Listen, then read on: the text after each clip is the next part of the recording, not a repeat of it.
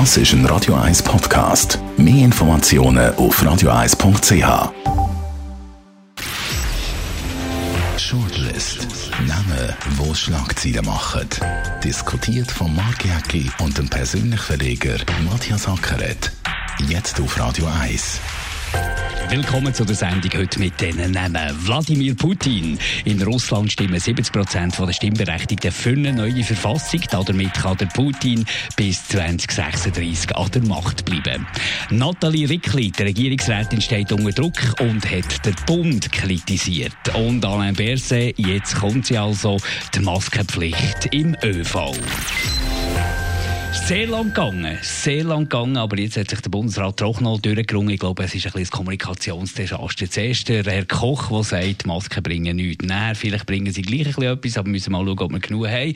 Dann später, ja, Masken helfen. Und jetzt hat die Maskenpflicht, nachdem dass man hat zuerst den Kanton das delegiert und die haben den Ball wieder zurückgeschrieben. Also es ist schon ein, bisschen ein, ein Hin und Her. Ja, es hat sogar weiter vorne angefangen, von Matula Blocher, der mit der Maske Nationalrat ist, aus dem Saal rausgefallen worden ist.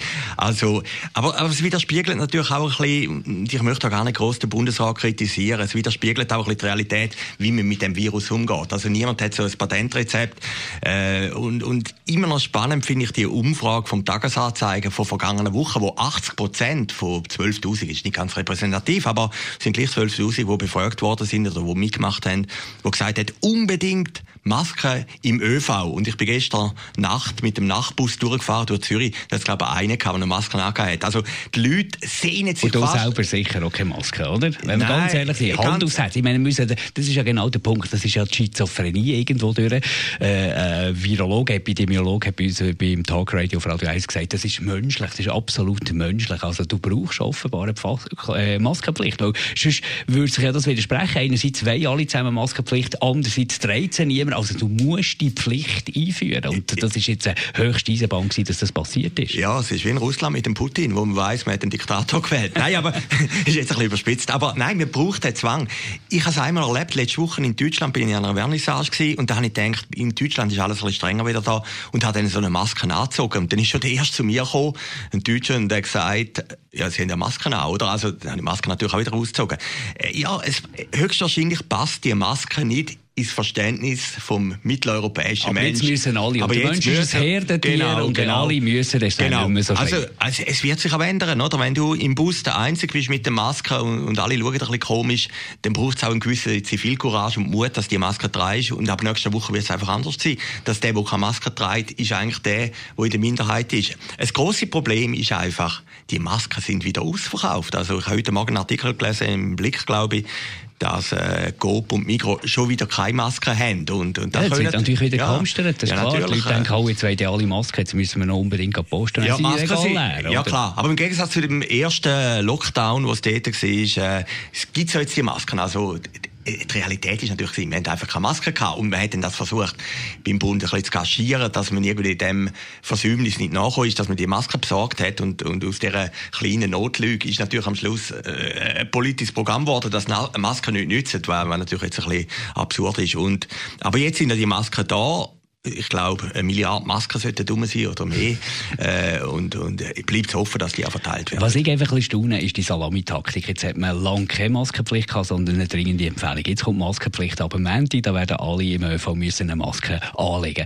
Warum? Und irgendwann wird der nächste Schritt kommen, nämlich eine Maskenpflicht im öffentlichen Raum. Das wird ja auch gewünscht von Fachleuten. Warum macht man das nicht jetzt alles zusammen? Warum sagt man nicht, okay, Gefahrenherd Nummer eins, öffentlicher Verkehr, Maskenpflicht. Gefahrenherd Nummer zwei, Einkauf Einkaufsläden wie in Deutschland oder wie in Italien, dort wird ebenfalls eine Maske getragen. Warum macht man das so salami-taktikmässig? Das verstehe ich nicht. Weil die Fallzahlen sind erschreckend, wie die jetzt ansteigen. Und da muss man dann noch wissen, das sind immer rückwirkende Zahlen. Ja, ist immer vor zwei Wochen, oder? Ist immer vor zwei Wochen. Und jetzt, jetzt in zwei Wochen wird es noch viel mehr wieder, wieder sein, oder? Also. Ja, aber ich glaube, die Lösung liegt ja in der Realität. Wenn man rausgeht auf die Straße, die Leute sind nicht mehr bereit, höchstwahrscheinlich in dem Lockdown-Modus, wo wir im März, oder? Und ich glaube, Politik muss sich auch ein bisschen antasten und auch ein bisschen herausfinden, wie weit das du kannst gehen. Ich glaube, wenn jetzt überall müsstest Masken tragen, dann könntest du im Moment gar nicht durchsetzen.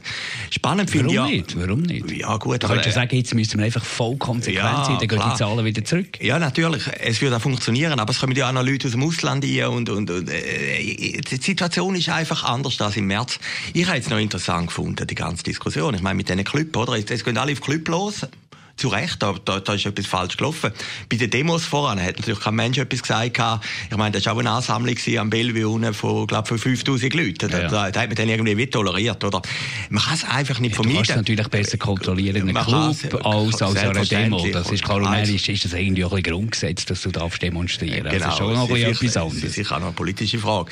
Es war auch noch draussen, im Zentrum war Aber und, und es war auch ein anderer Zeitpunkt gewesen. Also, wo die Demo war, ist, ist eigentlich das Gefühl von einer Freiheit, das ist vorbei. Und jetzt ist langsam die Beklemmung wieder da.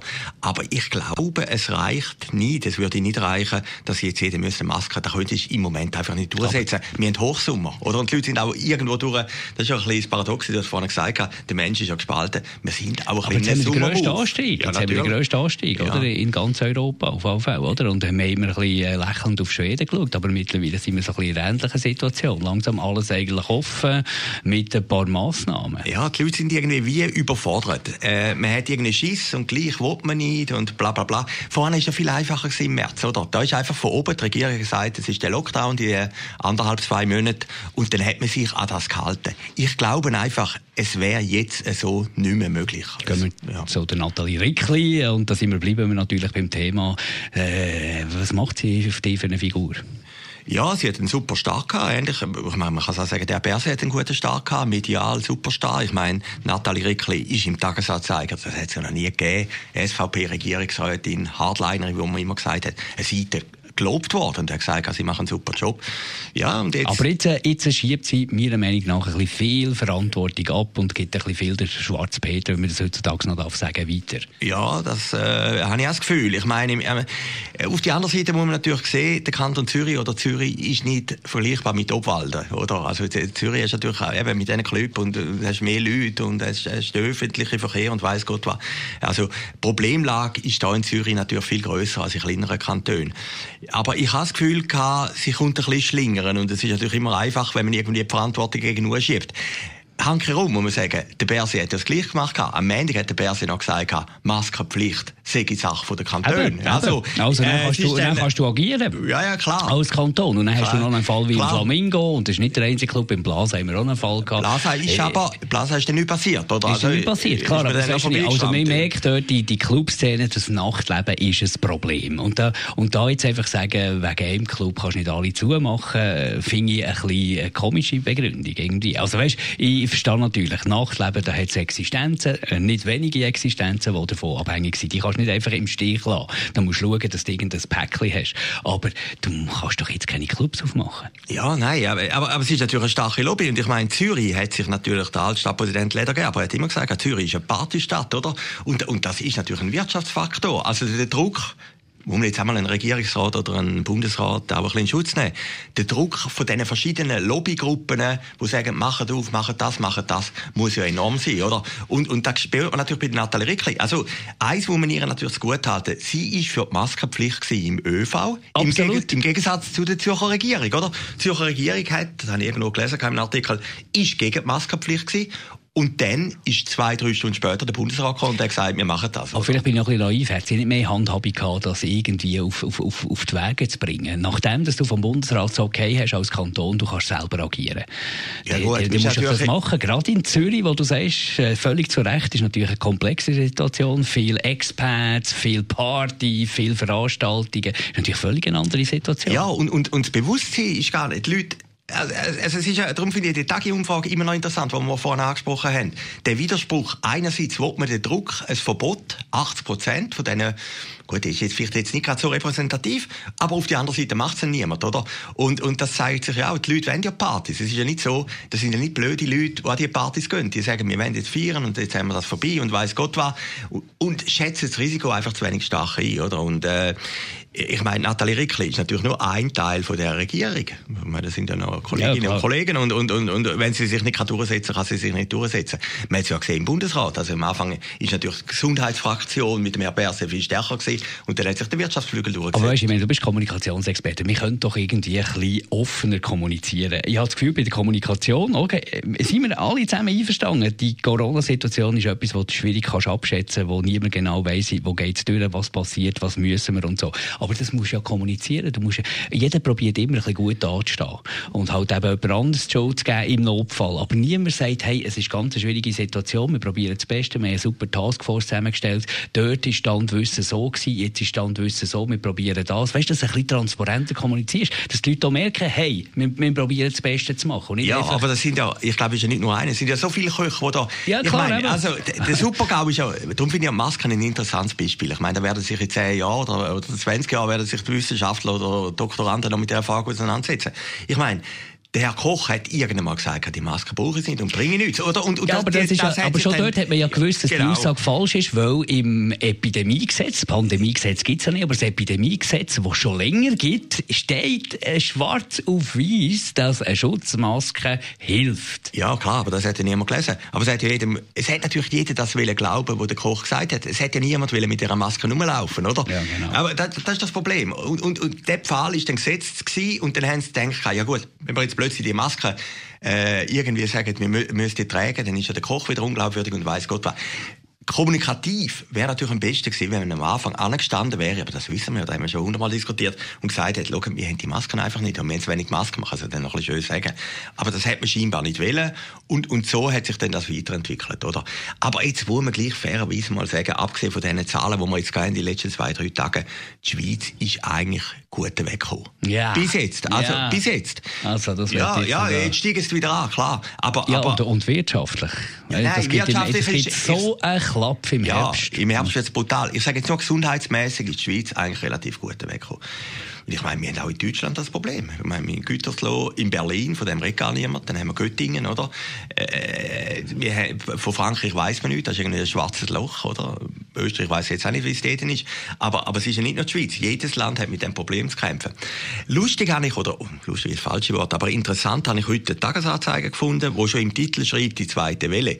Also, es ist auch ein bisschen eine Sehnsucht nach dieser zweiten Welle zu spüren, ja, gut, oder? Das ja, ist jetzt ja, eine böse Unterstellung. Aber, aber, aber jetzt als Tagesanzeiger lesen, hat man manchmal fast ein bisschen den Eindruck. Es gibt wirklich Leute, die sich eine zweite Welle wünschen. Gehen wir noch zu einem, der nicht wahnsinnig viele Leute muss fragen der Wladimir Putin, der da für Schlagzeilen gesagt hat, in Russland stimmen 70 Prozent der Stimmberechtigten. Also das ist fast nordkoreanische Verhältnis für eine neue Verfassung. Und in dieser Verfassung ist eben auch verankert, dass der Putin bis 2036 an der Macht kann bleiben kann. gibt Vorwürfe, die Wahl sei zum Teil Türk, da sei ganz viel nicht mit rechten Dingen gelaufen. Es hat aber auch äh, wahnsinnig viel Versprechen drin, die natürlich die Bevölkerung animiert, auch für Putin zu stimmen.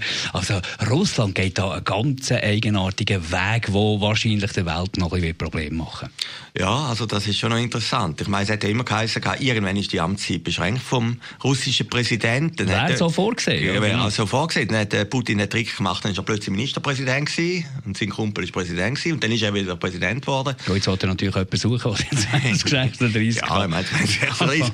aber, aber, aber, ja gut, ich, ich mag mich noch erinnern, 1999, das war ja der grosse Scoop gewesen, wo äh, die Elsin plötzlich zurückgetreten ist an der Jahrtausendwende und dann ist der Putin aus dem Nichts rausgekommen, ist glaube Bürgermeister von Leningrad.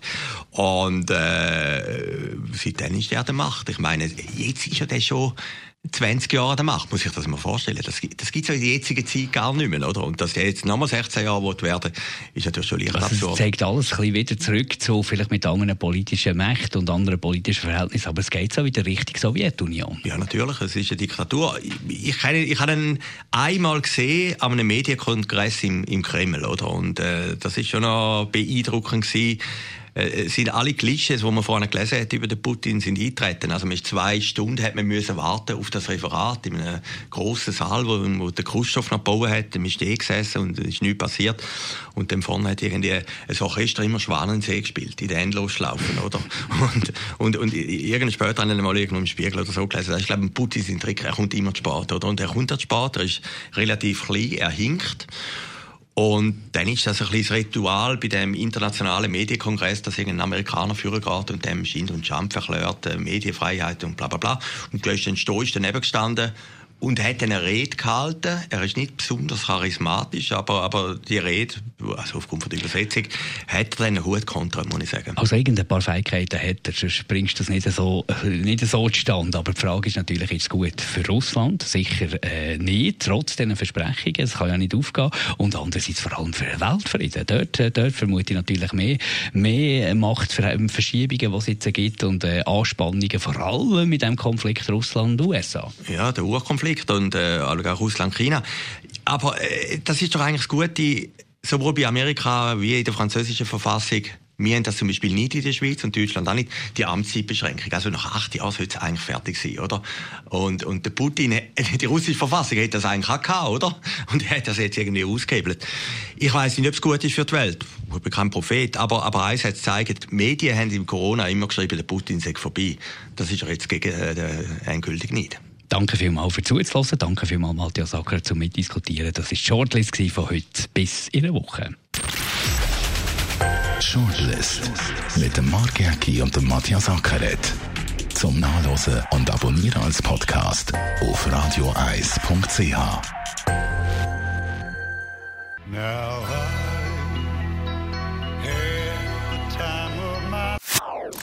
Das ist ein Radio 1 Podcast. Mehr Informationen auf radio1.ch.